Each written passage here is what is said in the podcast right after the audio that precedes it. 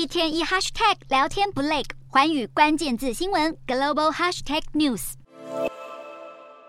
矽谷银行倒闭之后，瑞信最大股东沙乌地国家银行透露，无法向瑞信提供任何财务援助，使得银行股再度力竭，拖累道琼一度狂泻超过五百点。所幸尾盘时段，瑞士央行发布声明支持瑞信，纳指惊险翻红百分之零点零五。美股四大指数多数收跌，道琼指数下挫两百八十点八三点，收三万一千八百七十四点五七点；纳斯达克小涨五点九零点，收一万一千四百三十四点零五点；标普五百下跌二十七点三六点，收三千八百九十一点九三点；费半指数下跌三十二点七六点，收两千九百七十七点三九点。欧洲股市方面，同样受到瑞信银行危机影响，加剧市场对银行业的担忧。欧洲三大股市全数收黑，英国股市下跌两百九十二点六六点，收七千三百四十四点四五点；德国股市下挫四百九十七点五七点，收一万四千七百三十五点二六点；